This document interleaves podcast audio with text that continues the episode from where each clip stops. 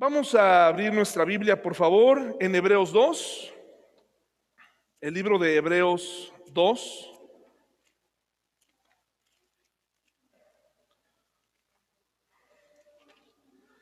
Y vamos a continuar con nuestro estudio en esta hermosa mañana para estudiar le, voy a decir algo que tal vez se va a escuchar un poco extraño, pero me alegra que hoy no haya tantas personas aquí presencialmente porque, como ustedes saben, ha empezado a despuntar eh, los contagios.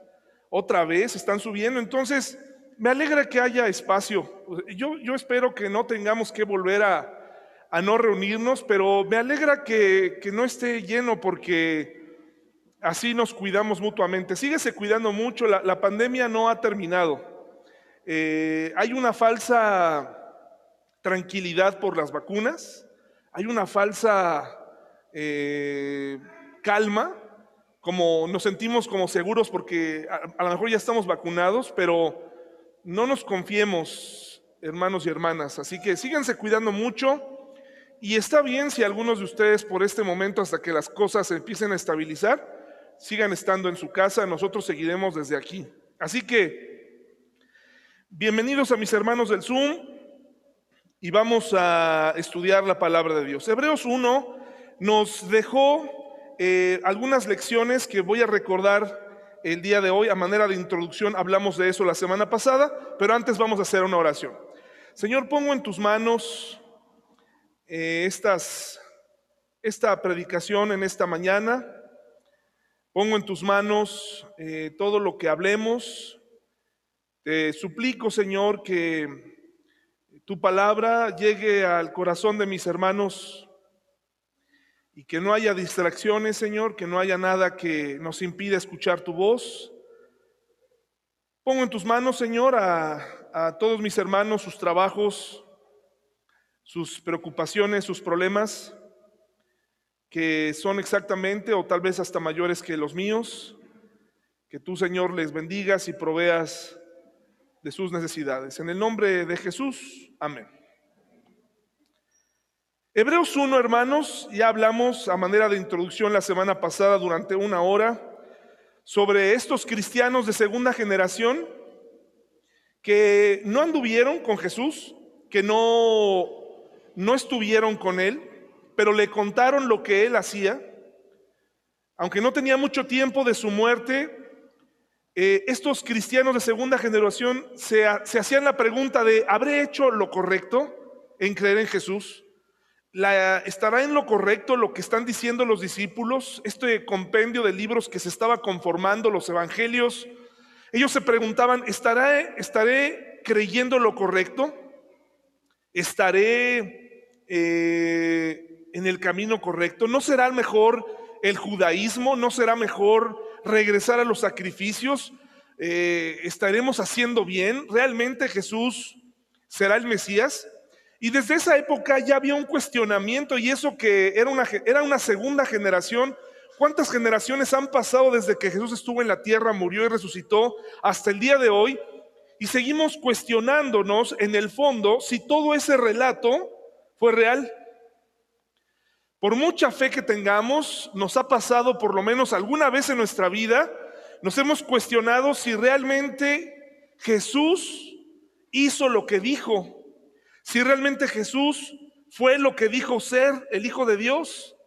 Empezamos a cuestionarnos eso. No sé si a ustedes les ha pasado, pero en algún momento de nuestra vida, tal vez llegamos a nuestra vida cristiana, llegamos a cuestionar si los relatos de Génesis fueron real, fueron reales. ¿Habrá alguien que haya pasado por alguna crisis así? Levante su mano con toda confianza, nada más para no sentirme solo. Si alguna vez ha cuestionado si las cosas ocurrieron así, déjenme verlo ahí nada más para sentirme. Gracias, hermanos y hermanas, porque de esa manera no me siento así tan incrédulo, ¿no? Porque yo los vi hasta como molestos, dije, este, caray, entonces yo estoy mal. Pero en realidad, hermanos y hermanas, es una realidad en la vida cristiana. Eh, este cuestionamiento, y el principal, la principal objeción es el tiempo. Decimos, es que ha pasado tanto que seguramente alguien ya le metió mano a este libro, ¿no? Y ese, mismo cuestionamiento, hermanos, eh, no se lo hacemos a otro tipo de historias. Ese cuestionamiento no se lo hacemos a otros nacimientos ni a otros eventos históricos. Está muy fuerte esta parte eh, dirigida a la Biblia y ahorita les voy a explicar por qué, hermanos y hermanas. Entonces, lo más interesante es que estos cristianos se encontraban delante de esta disyuntiva y decían, estaremos haciendo bien. Todos los fragmentos de la Biblia estaban apuntando hacia Jesús, el Mesías. Juan 5:39, por favor. Juan 5:39 nos habla de un poco lo que vivían en el día a día el Señor Jesucristo cuando aún estaba presente en la tierra. Dice Juan 5:39 en una discusión con aquellos conocedores de la ley, aquellas personas que estaban eh, muy arraigadas, lectoras de, la, de la ley, que se la sabían. Esta discusión se da entre Jesús y ellos. Dice Juan 5, 39 al 40. Dice, escudriñad las escrituras porque a vosotros os parece que en ellas tenéis la vida eterna y ellas son las que dan testimonio de mí. Dice el versículo 40, y no queréis venir a mí para que tengáis que vida. Hermanos, por muchos años a mí me enseñaron que este era un pasaje donde yo tenía, era casi como un mandamiento, ¿no? Y lo podemos, lo podríamos tomar de esa forma si nosotros lo leemos así sin conocer el contexto.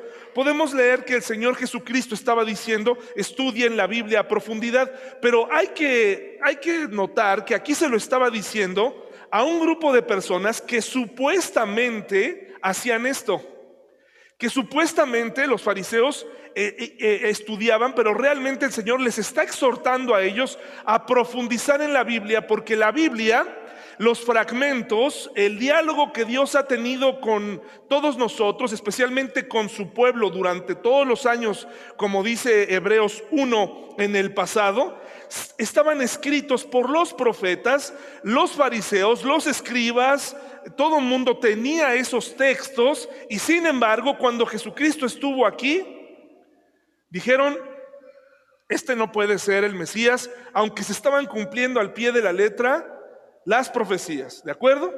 Este escepticismo es un escepticismo normal. El diablo a lo largo de la historia ha intentado, con ayuda del hombre, ha intentado, con ayuda de este gran pecado, tal vez el pecado más grave es la incredulidad del hombre, ha ido tratando de opacar el mensaje de salvación mediante haciéndonos pensar que hay algo oculto, que hay algo más, que hay algo que nos están que no nos están diciendo, que este libro, su palabra está lleno de errores, aunque eh, no se ha podido eh, no se han podido comprobar o porque sencillamente la iglesia, hermanos y hermanas, no se ha dado el tiempo de estudiarla más y entenderla más. Estamos viviendo una época, según algunos escritores cristianos, en una época de transición entre la modernidad y la postmodernidad. Los valores de la modernidad eran el desarrollo económico, de ahí surgieron muchos eh, sistemas económicos, especialmente el capitalismo. Eh, el humanismo también es uno de los íconos que estaba ahí y el desarrollo industrial, el desarrollo de la tecnología. Esto, esto, esto formaba parte de la modernidad. Muchos países en Latinoamérica estamos en este momento en donde todavía las personas han comenzado a cuestionar o están comenzando a cuestionar la religión la fe. El cristiano durante años ha intentado luchar en contra de la, de la modernidad, el humanismo, que el hombre no se, no se ponga en el centro del universo y que confíe en Dios. Pero fue un evento en la historia del hombre que prácticamente dio pie a que hoy en día sea muy complicado creer en los relatos bíblicos. Hay un momento en la historia que empezó a, desde siempre ha sido así, desde la Edad Media, que no sé si usted alguna vez ha usado ese término, mm, cuando usted ve en las noticias la manera en cómo arrestan a una persona y le pegan, dicen, mira, eso es parece que estamos en la Edad Media, o cuando alguien come de una forma así eh, desproporcionada, parece medieval, ¿no? Porque en, en la época medieval las cosas se hacían tal vez, o había sectores, o había formas de vivir así un poco salvajes. Hay unos historiadores que dicen que la primera parte de la humanidad es la infancia, donde en esa infancia concebimos a Dios y que todo lo explicábamos a través de Dios. Después vinieron los eventos de en donde ahora entendemos que es el hombre y no solamente Dios el causante de lo que ocurre en el mundo, pero ahora estamos viviendo en una época en donde el, el hombre es el centro de todo la posmodernidad, que ahora los valores principales de esta época, hermanos y hermanas, es el consumismo, el nihilismo y el hedonismo. ¿Qué significa esto? El placer, el, el exceso de consumo y la falta de valores. Ya no hay un fundamento. Y esto se da porque en una época llamada el Renacimiento, hermanos, ¿cuántos han escuchado hablar de este evento histórico? El renacimiento. Bueno, este evento es para, en la historia de la humanidad. Si bien en la Edad Media hubo problemas, usted escuchó hablar, por ejemplo, de persecuciones para cristianos en la Edad Media, eh, prohibiciones, eh, etcétera, etcétera. Es en el Renacimiento donde empieza a surgir, se, se da un avivamiento en las artes, en la música, en la poesía se empieza a cuestionar. En la época medieval se confiaba en Dios, en el Renacimiento se comienza a cuestionar a Dios, se comienza a cuestionar esto. Y esto es una protesta para la Iglesia Católica. El Renacimiento surge como una protesta para la Iglesia que se erigía, que se ponía como la principal, eh, como la institución representante de Dios. ¿Y qué estaba haciendo la Iglesia Católica en ese momento, hermanos y hermanas? Bueno, pues lo que hacían era perseguir a los que pensaban diferente. Ha escuchado hablar de, la Santa Inquisición. Comenzaba en algunos países o estaba en su auge a finales de la Edad Media.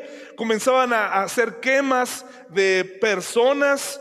Eh, empezó a haber muchos eh, problemas de este tipo. Entonces surge, se vendían terrenos en el cielo indulgencias.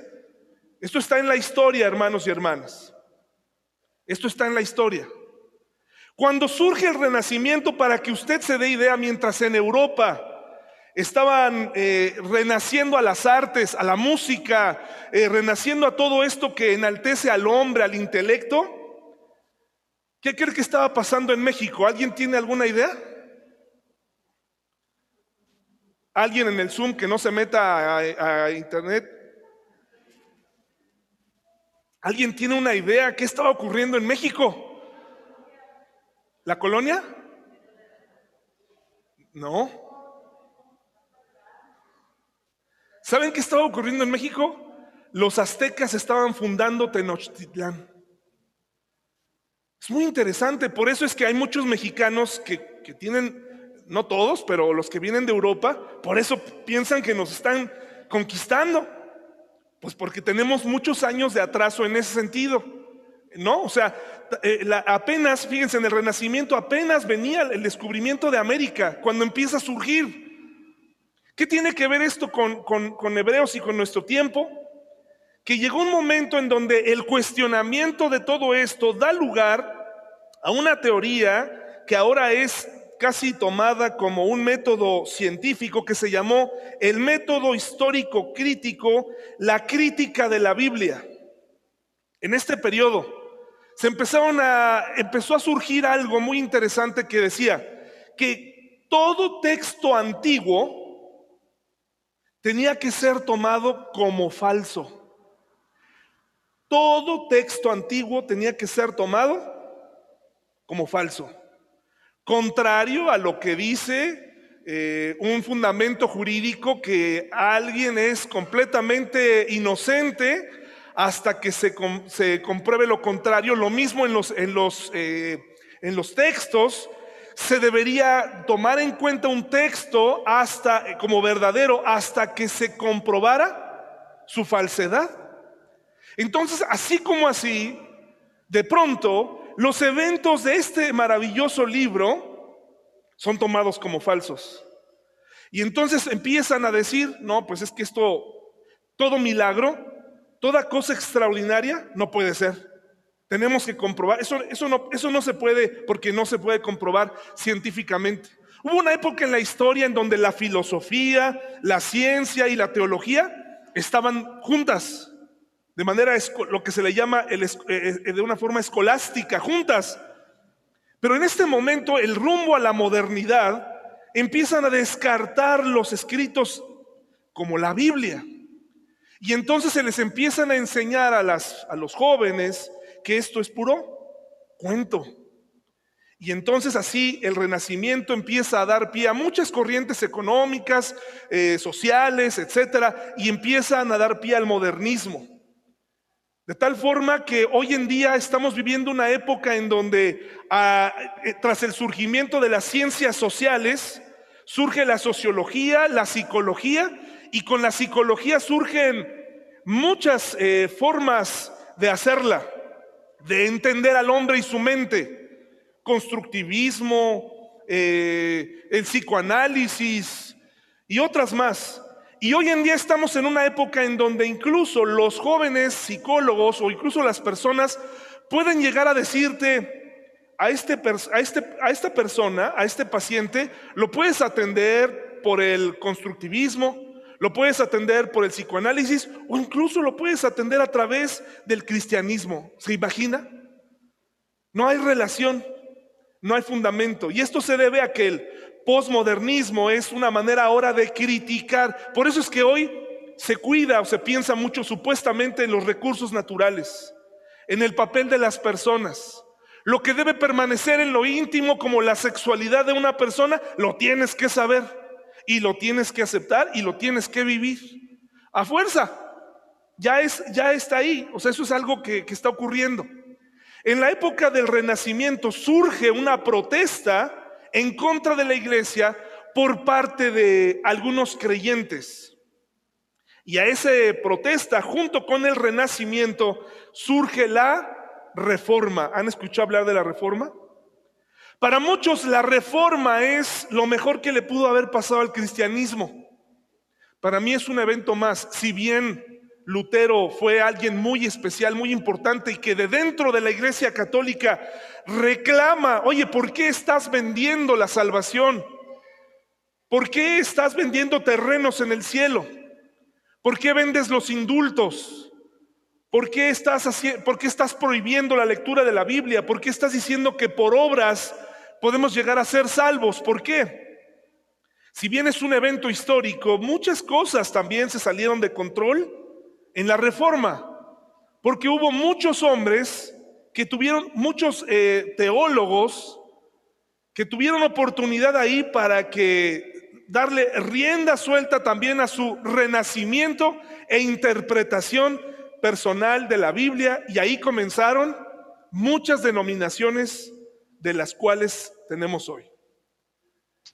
Hoy en esta posmodernidad, hermanos y hermanas, al final les voy a mostrar si el posmodernismo y todo esto es una invitación y una manera de protestar ante el, materialismo y el humanismo y todo esto. ¿Cuál es la propuesta de la iglesia cristiana para combatir este mundo en el que viven nuestros hijos, donde ya parece ser que todo es válido. René Descartes, que es el padre del relativismo, enseñó a todo mundo a dudar de todo, incluso de la ciencia, porque él decía que nadie podía, que la ciencia, que es a través de la experimentación, que era algo subjetivo porque nuestros sentidos nos podían engañar. Eh, esto, obviamente, dejó sin piso, hermanos y hermanas, o intentó dejar sin piso a la ciencia, aunque la ciencia a través de la repetición ha avanzado, pero sí afectó a los cristianos y a la sociedad en general, porque ya no hay de dónde tomar. Y la respuesta está en lo que dice Hebreos 2.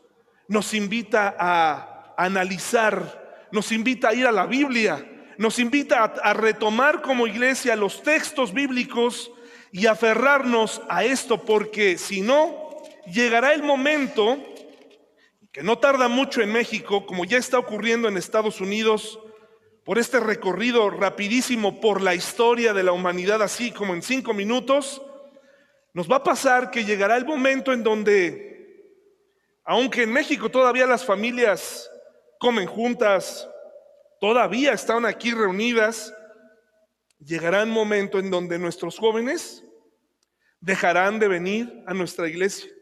¿Saben por qué? Porque sus padres han empezado a entrar en el cauce, alejándose de este libro. No saben por qué de un día para otro ya no creen en él. Es por todo lo que ven, por todo lo que escuchamos, por todo lo que se dice sin fundamento de la Biblia de que ah, ya le metieron mano. Miren lo que dice Hebreos 2, por favor. Miren lo que dice Hebreos 2 y voy a tratar de irlo leyendo y explicando poco a poco cada parte. Dice, por tanto, es necesario que con más diligencia atendamos a las cosas que hemos oído, no sea que qué, que nos deslicemos. Es un texto que, un capítulo que empieza de una forma muy importante. O sea, dice, si ya Jesús, si ya Dios habló a través de Jesús, y es Jesús al que tenemos que escuchar y a quien le tenemos que creer, dice, por tanto es necesario que con más diligencia, con más atención, con más cuidado, atendamos las cosas que hemos oído. Cuando tú vienes a la iglesia, cuando tú lees tu Biblia, cuando tú, cuando tú has eh, conservado por años este libro y no lo valoras, no valoras las cosas que hemos oído, algunos incluso desde niños, si no las atiendes, ¿qué cosa es atender con diligencia algo? ¿Han visto un jardín? Es el mejor ejemplo. ¿Tienes un jardín en tu casa? ¿Qué le pasa al pasto si no lo atiendes diligentemente? Ahora es fácil ¿Es fácil, hermanos, ser diligente? ¿Es más fácil como hicimos nosotros? Ahí te va una losa. No quiero saber, no quiero volverte a regar, no quiero saber de plagas, no quiero que un perro venga y escoja mi jardín. Así que por lo tanto, vámonos, un definitivo, una losa. El diligente es el que construye el jardín y que observa qué está pasando y pregunta, el cristiano, los cristianos, no, aquí la esperanza que nos queda es aprovechar que hay este cierto retraso tecnológico, histórico, como usted lo quiera ver, que ya se está haciendo cada vez más pequeño. Usted nota que algunos norteamericanos, que también eh, no son una civilización, la civilización europea es la que tiene más carrera en este sentido, pero los norteamericanos han desarrollado mucho, ¿no?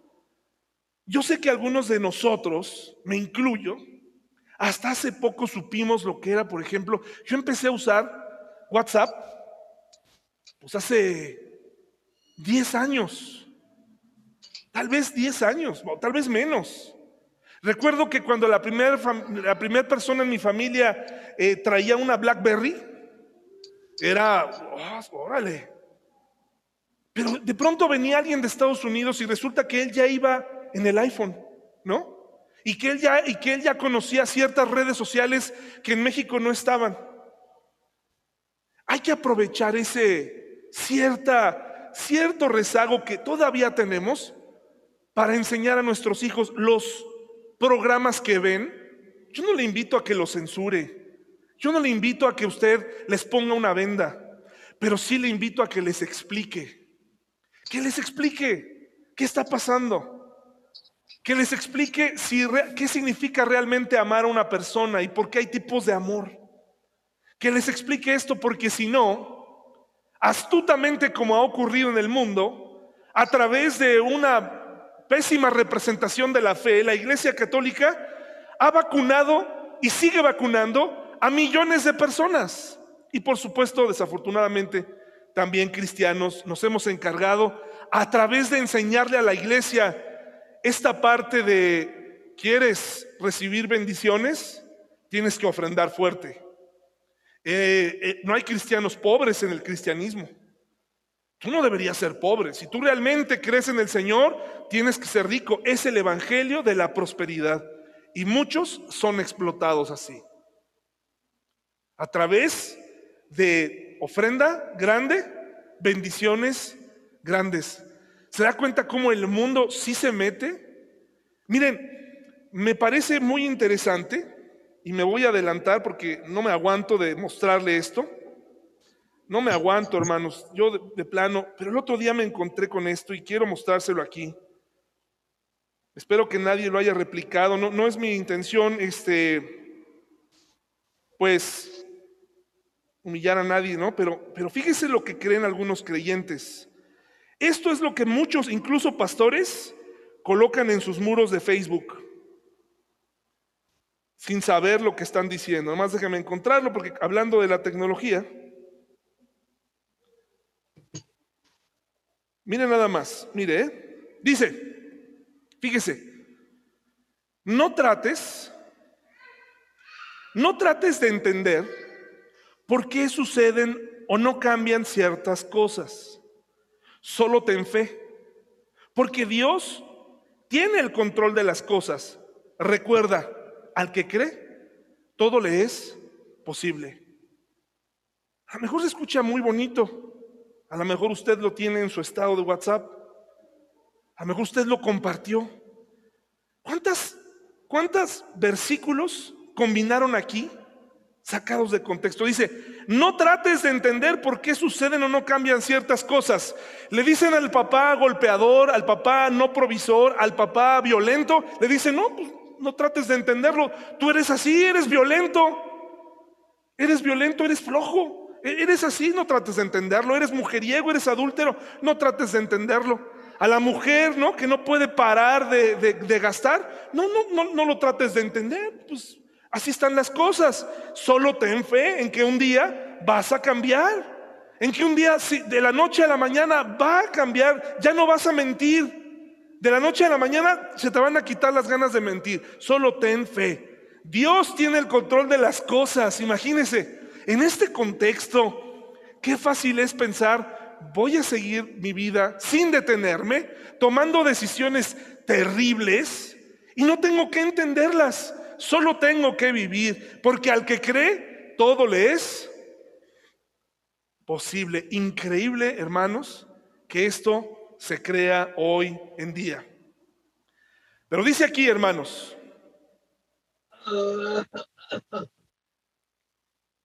Dice aquí, porque si la palabra, en Hebreos 2, porque si la palabra dicha por medio de los ángeles fue firme y toda transgresión y desobediencia recibió justa retribución, ¿cómo escaparemos nosotros si descuidamos una salvación tan grande, la cual habiendo sido anunciada primeramente por el Señor, nos fue confirmada por los que oyeron?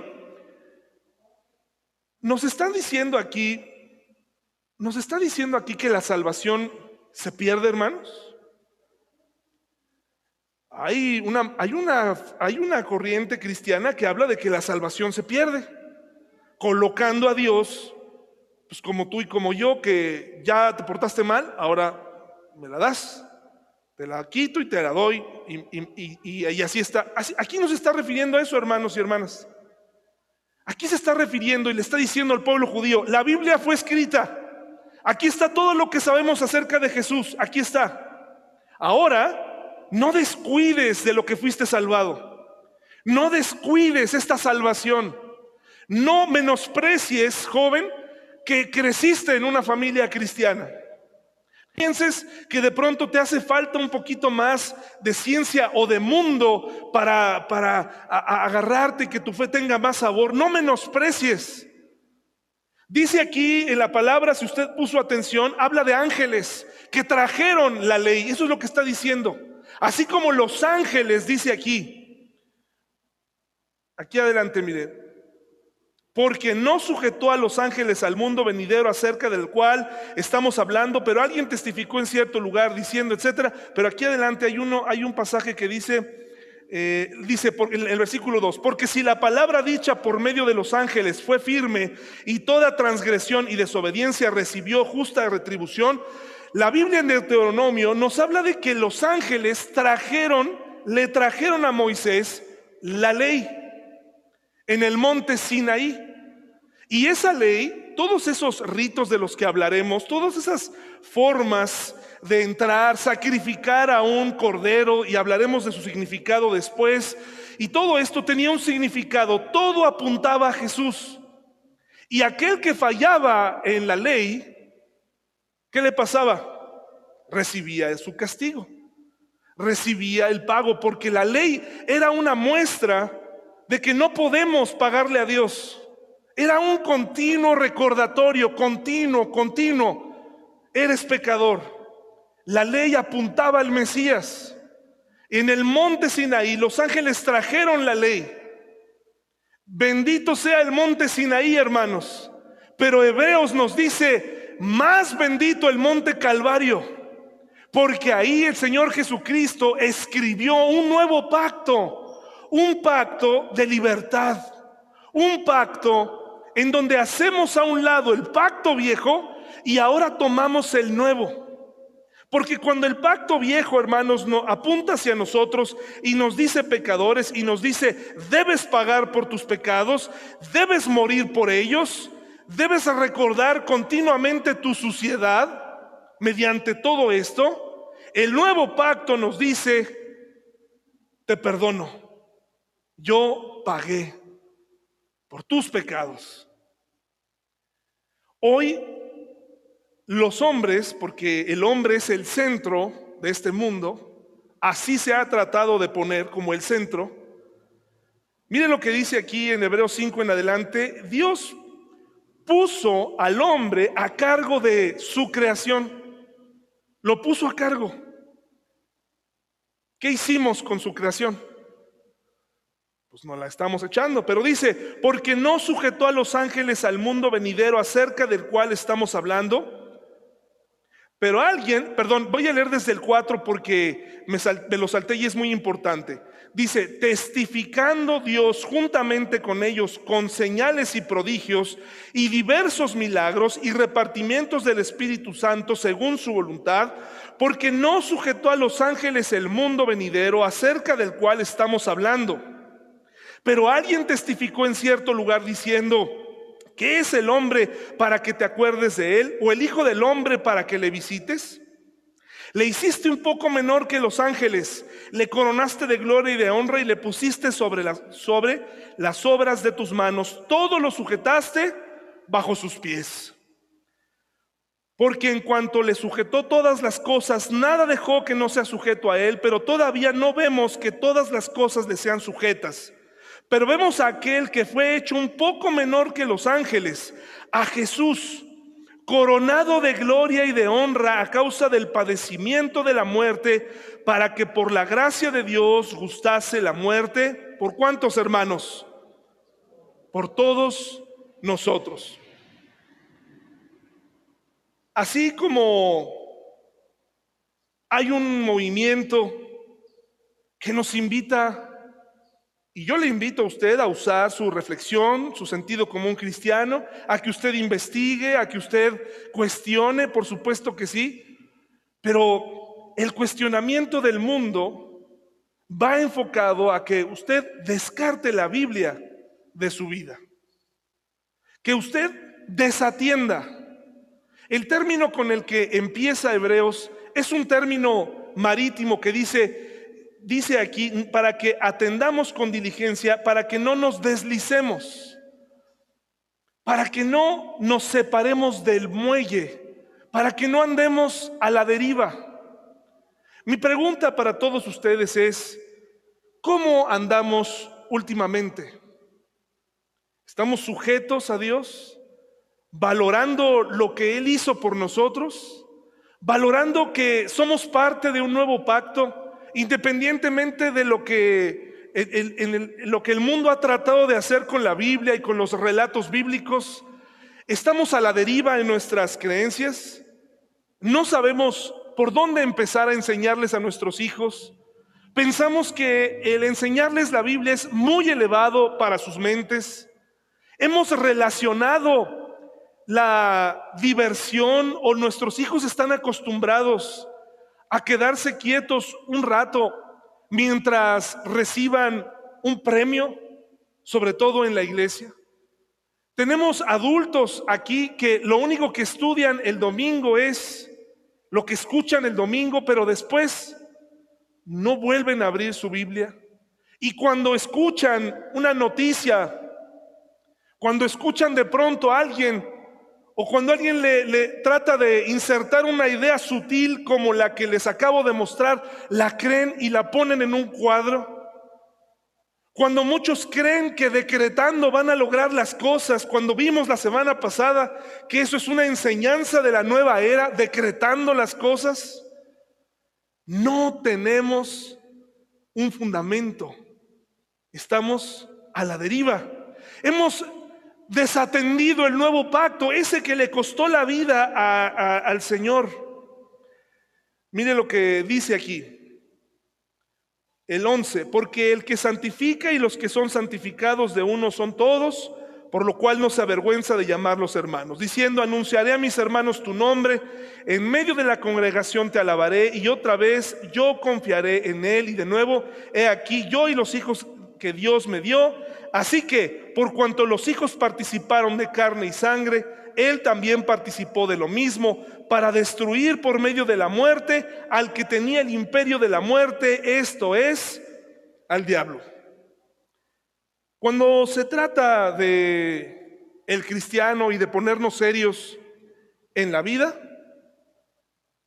no hay momento más solemne para el cristiano, cualquier cristiano, no importa si está alejado o si está cerca de Dios.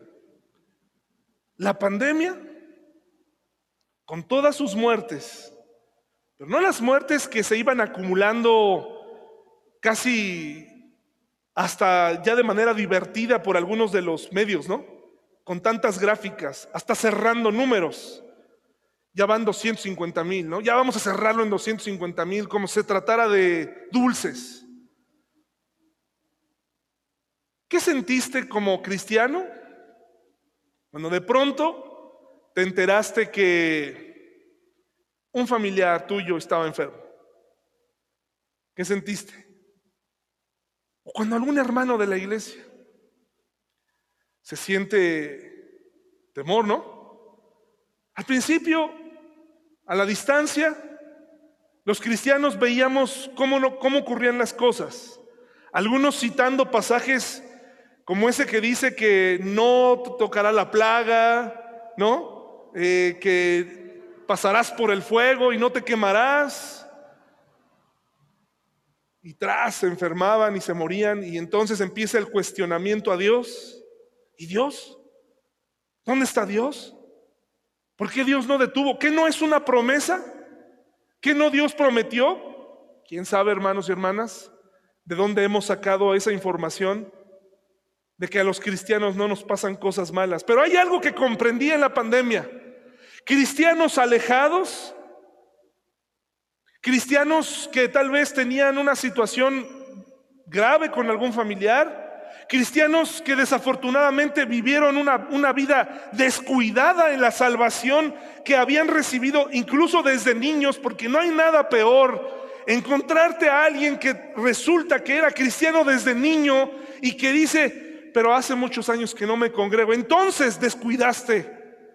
Entonces no fuiste diligente. Incluso deberías ponerte a pensar si verdaderamente comprendiste lo que hiciste o si solamente acompañabas a tus papás hasta que llegaste a la mayoría de edad y descubriste que podías venir o no venir porque muchos padres son condescendientes con sus hijos en cuanto a la iglesia. En cuanto a la iglesia, siempre habrá opción para no venir, para no conectarse, para, para, cambiar los planes. En cuanto a otras cosas, no. En cuanto a la escuela, hay que, hay que educarlos, hay que, no pueden faltar. Pero la iglesia sí.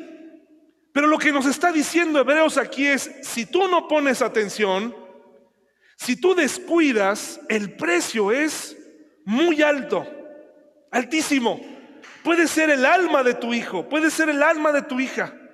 Y cuando un cristiano alejado comienza a acercarse a la muerte y se entera de que de pronto alguien estaba enfermo y terminó muriendo, ¿Saben qué, ¿Saben qué resulta en ese cristiano?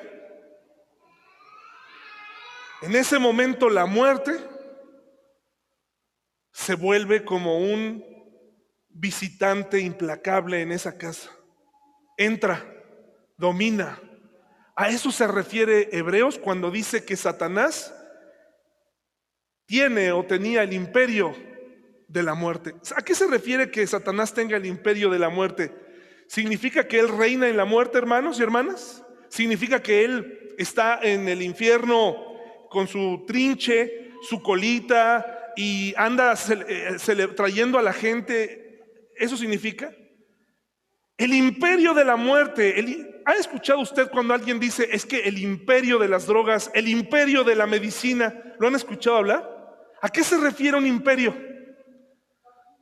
Al dominio y a la diversificación de todos los productos de cierta cuestión. Es un imperio. ¿Por qué? Porque es dueño de las escuelas, porque es dueño de esto y aquello. O sea, nos está dando a entender un hombre con mucho poder en muchas áreas de la vida.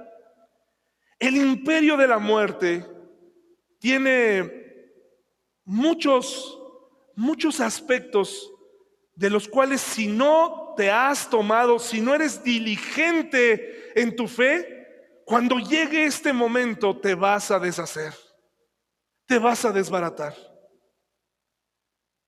Muchos cristianos han sido dominados por este imperio, porque de pronto llegan las dudas, los cuestionamientos. Hay familias que en el momento de la muerte de un familiar quieren hacer todo lo que no hicieron cuando esa persona estaba viva. Incluso sus lágrimas, lo que dicen, no visitaban a la persona, no visitaban al tío. Una persona, como lo dije hace unos meses, me decía, ora por, e-, por mi tía, ora por ella porque está enferma, ora por ella porque... Y yo le, yo le decía, porque a veces los cristianos siempre nos andamos, y más mexicanos nos andamos por las ramas. Ay, sí, sí voy a orar. Y, y sí, yo de plano le dije, ¿y qué vas a hacer con esa nueva oportunidad que Dios le dé a tu tía o a tu tío? ¿Le vas a hablar del Señor? ¿Lo vas a visitar más? ¿Te vas a acercar a ella? ¿Le vas a decir cuánto la amas? ¿La vas a perdonar? ¿Qué vas a hacer? ¿Para qué quieres orar? ¿Para participar de, de, que todo mundo tiene un familiar enfermo?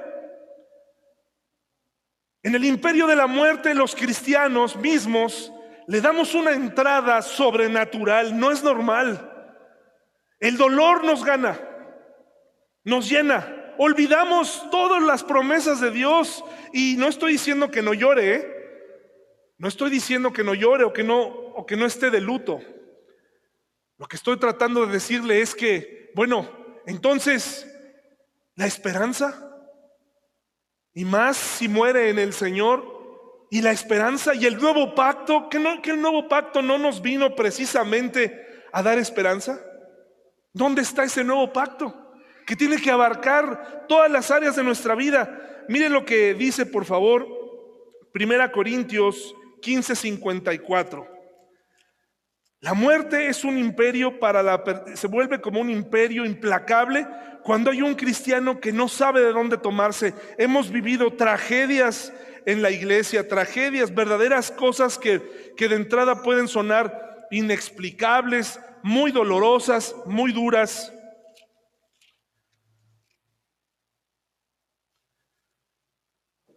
Pero eso no nos debe apartar de nuestra fe. Eso no nos debe alejar. Tenemos que conocer. ¿Tienes familiares hoy que amas? Todos tenemos un familiar. ¿Qué estamos esperando para hablarle? ¿Hasta que se muera? ¿Hasta que esté en el hecho y, y esa persona se encuentre un poco vulnerable? Muchos cristianos no se acercan a hablar porque no saben ni por dónde empezar. ¿Saben por qué? ¿Saben por qué no saben ni por dónde empezar? Porque eran cómplices. Porque eran Porque tal vez lo que los unía era que el cristiano se reserva sus convicciones y dice, pues para seguirla pasando bien, no le voy a mencionar nada, pues para no. Yo siempre escucho gente que me dice, pues es que con él es muy difícil, yo lo quiero mucho, lo amo, es como mi papá, ¿no? Es como mi mamá, es, es como un hermano, pero pues no quiero tener ningún problema con él. Y entonces, cuando se muere, Estamos en el lecho de muerte susurrándole. Estamos tratando de que ahí entienda el mensaje. Estamos tratando de que nos dé una señal. Mueve tu mano si comprendes la salvación. Mueve tu mano, cierra los ojos. Hazme una señal de que comprendes que Jesús es el Señor. ¿Por qué esperar? Es momento la solución que tiene que tener la iglesia para hoy un mundo sin valores es retomar este libro y empezar a hablar de él. Mire lo que dice 1 Corintios 15, 54. Dice desde el 53. Porque es necesario que esto corruptible se vista de incorrupción y esto mortal se vista de inmortalidad. Y cuando esto corruptible se haya vestido de incorrupción y esto mortal se haya vestido de inmortalidad, entonces se cumplirá la palabra que está escrita, sorbida es la muerte en victoria. ¿Dónde está, oh muerte, tu aguijón? ¿Dónde, oh sepulcro, tu victoria? Hermanos, el nuevo pacto del que nos está hablando Hebreos, el autor de Hebreos, y que nos está invitando a reflexionar y a vivir, incluye la victoria sobre la muerte. Hay dolor, hay luto, sí, pero tiene que haber esperanza.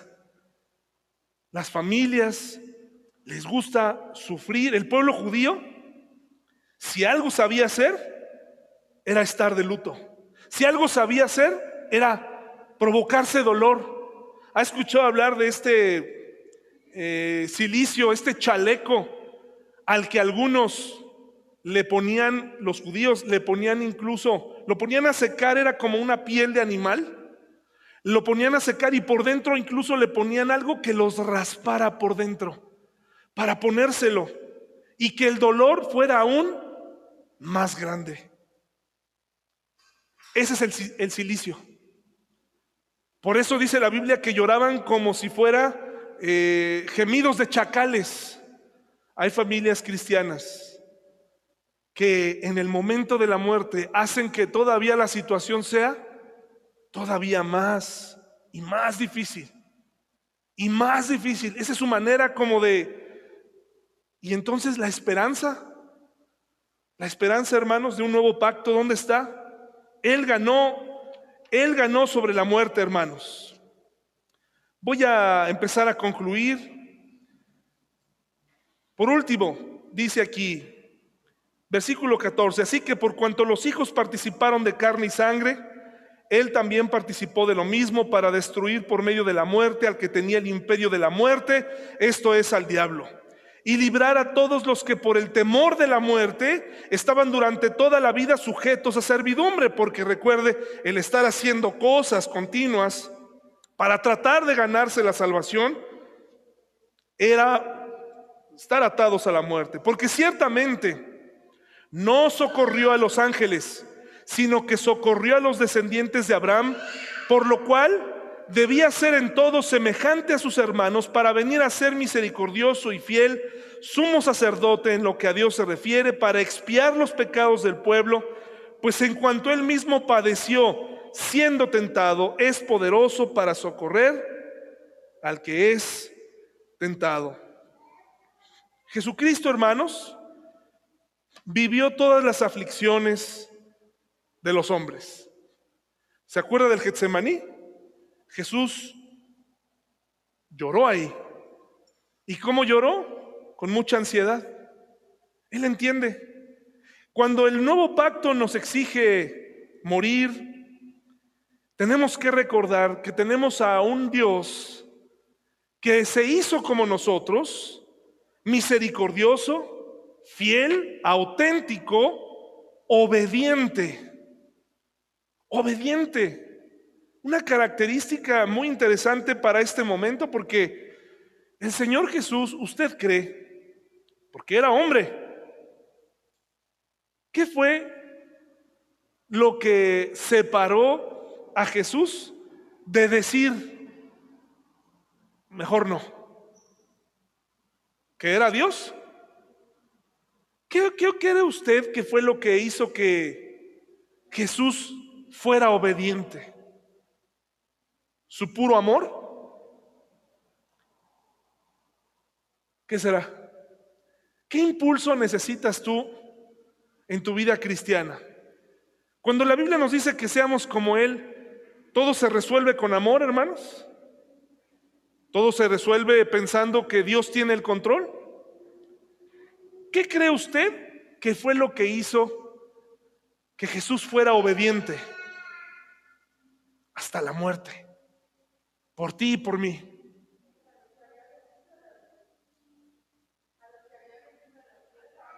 ¿Y cómo? ¿Y cómo? Para salvarnos, sí, pero ¿cómo se cumple un propósito? O sea, yo soy papá, voy a ser papá. Ya, ya les, se los hemos dicho hasta el cansancio, ¿no? Por el solo hecho de ser papá, ¿voy a ser un buen papá? Por el, por el solo hecho de ser cristiano, ¿vas a ser un buen cristiano? Por el solo hecho de estar aquí ya? Obedeciendo, sí. Se tomó una decisión, ¿qué más? Haciéndolo. Haciéndolo, sí, gracias Marisol. Comprometiéndose. Comprometiéndose. Y todo eso, ¿saben en dónde, dónde lo podemos meter? En una palabra. Diligencia. Si sabes a lo que vienes, si tú ya sabes lo que implica ser papá, sé diligente. Y sé un papá diligente. Si vas a empezar a construir una casita en el árbol para tu hijo, termínala. Si vas a, si le prometiste algo, cúmplelo diligente. Jesucristo sabía. Jesucristo no crean que se paró ahí y dijo, bueno, pues ya después de 30 años, pues ni modo, esto llegó a su final, ni modo a ser valiente y vamos con todo y, Dios está conmigo. En el Getsemaní vemos que hubo todavía algo mucho mayor, hubo diligencia, hubo conocimiento, hubo decisión, hubo un pensamiento decidido porque era un hombre diligente. No solo nos amaba, sino era diligente y eso lo llevó a la obediencia. Él dijo, no hay otra opción, lo tengo que hacer. Me preparé para este día, pero Señor, si hay manera. Y el Señor solamente lo ayudó a, a pasar la prueba. Nos hace falta ser diligentes. Por eso el autor de Hebreos le dice a este pueblo, deja a un lado, no regreses a los sacrificios, no regreses a la religión. Disfruta del nuevo pacto, pero no descuides ni una palabra de lo que se dice ahí. Las iglesias se extinguen hoy en día por la falta de diligencia tanto del pastor como de las personas. no son diligentes. Se desaniman a la primera y se van y truenan. Los matrimonios se desaniman y se, aburren unos de otros. Qué aburrido estar con alguien tanto tiempo. Se nos olvida el compromiso, la decisión, la diligencia. El nuevo pacto, todos los beneficios que trae para nosotros son tremendos. ¿Cómo se, se, combate la posmodernidad? Vamos a ponernos de pie, por favor, y vamos a, gracias por su paciencia. Y aquí terminamos.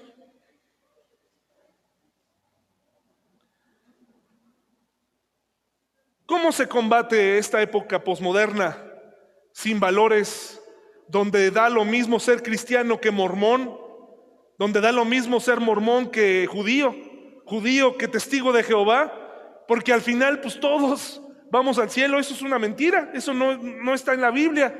Y, y, no se sienta mal cuando le digan es que tu Biblia está... ¿Por qué? Aquí hay historia. Son eventos comprobados. No se deje engañar por huecas sutilezas y falsas filosofías, ¿no? Aférrese, estudie la Biblia. La primera cosa que yo tengo que pedirles que hagamos juntos es retome su Biblia. ¿No la entiende? Busque una versión que sí entienda. El Espíritu Santo va a hacer lo demás. No se rinda. Eres cristiano no por asociación, no porque tus papás son cristianos. Se supone que somos cristianos porque Él, Él llegó a nuestra vida. Y de manera individual debo caminar con Él y crecer. No me evalúes, no evalúes tu cristianismo a través de mí. Ah, es que hoy no lo entendí. Es que hoy estuvo así. No lo hagas así, de esa forma no. Hay una vida cristiana auténtica que se vive en la soledad. Entre tú y Dios, y eso trae repercusiones. Vive en el nuevo pacto, no seas religioso ni religiosa. Aléjate de la religiosidad.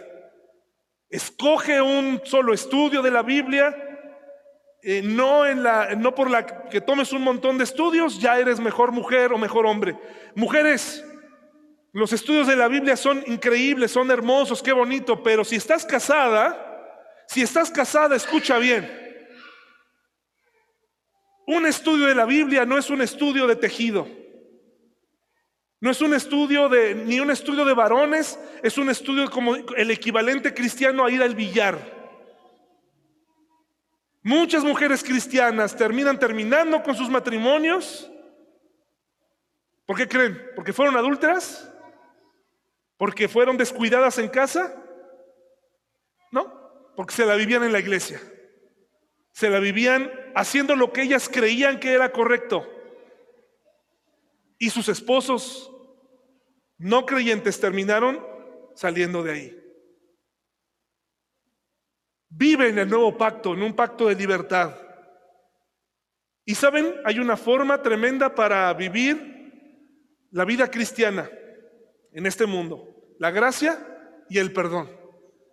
Gracia y perdón. Vamos a ver cosas socialmente que nos van a sorprender. Con gracia y con perdón, hermanos. Mirando a los demás con misericordia. No se deje engañar y con esto termino. Ayer o hoy hay muchos canales de YouTube de muchos pastores. Hay uno que se llama Noticias al Día, Cristianos al Día. Seguramente lo ha escuchado. Y llegan noticias, persecución en Canadá. Están persiguiendo cristianos. Pero no te cuentan por qué, ¿no? Detienen a, el encabezado de esta nota decía, detienen a sargento de la policía en Estados Unidos por orar. Ay, caray, ¿no? Le picas ahí. Sargento, ya ahí te explica la nota. El caballero policía estaba orando afuera de una clínica ah, donde se, se aplican los abortos. Y ahí lo detuvieron. Hermanos, ¿qué hace un cristiano orando afuera de una clínica de abortos? ¿Qué, diferencia hay? ¿Por qué no lo hace en otro lado? Ah, no, pero tenemos que dar la nota de que somos valientes. Entonces yo puedo ir a una zona prohibida de la ciudad y ponerme a orar ahí. ¿Qué va a pasar, hermanos? ¿Qué va a pasar? ¿Van a escuchar mi mensaje? No. Pero a veces el cristiano quiere ser visto, ¿no? Quiere que quiere que quiere dar la nota. Hermanos, no necesitan que nos persigan. La iglesia cristiana actualmente está sentada, está pasiva. Ya no es atractivo nada más estudiar la Biblia, es hay que meterle nueva era, hay que meterle promesas de quién sabe dónde, hay que hay que decretar, es más divertido decretar. Para mí sería más fácil hacerle al cuento a ustedes con ustedes y decirle, a ver, tienes necesidad, ven yo, déjame orar por ti, pongo tus manos y, un montón de cosas que se hacen en el, en el mundo cristiano. Y créeme que aquí estaría lleno. Porque si no ocurre nada en tu vida, ¿sabes qué te diría? Te faltó fe. ¿Te faltó fe? y se ocurre, quedó como un héroe. Regresemos al libro, hermanos. Regresemos al libro. Vamos a orar, por favor, vamos a inclinar nuestro rostro.